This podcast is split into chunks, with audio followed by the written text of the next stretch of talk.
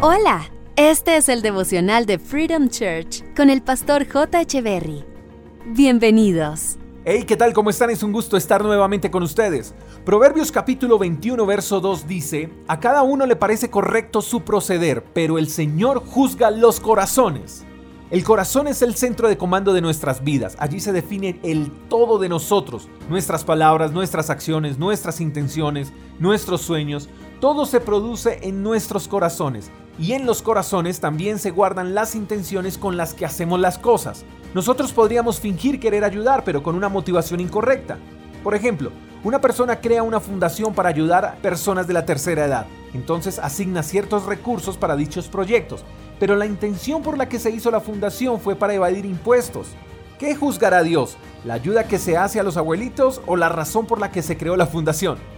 Dice la palabra de Dios que Dios juzgará la intención del corazón. Mientras no hayan motivaciones correctas, la corrupción estará camuflada de generosidad. Y debemos aprender a actuar con las motivaciones correctas por encima de nuestros intereses personales.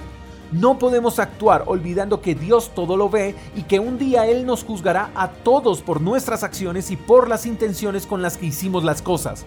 Mientras las motivaciones no sean correctas, nuestros caminos, por buenos que parezcan, serán caminos de perdición y sobre esos caminos Dios no derramará bendición. Así que cuidemos nuestros corazones, no manipulemos la necesidad de otros con acciones generosas con corazones corruptos.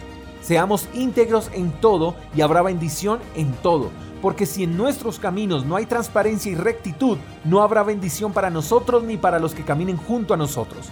Espero que tengas un lindo día, te mando un fuerte abrazo, hasta la próxima. Chao, chao. Gracias por escuchar el devocional de Freedom Church con el pastor J. Echeverry.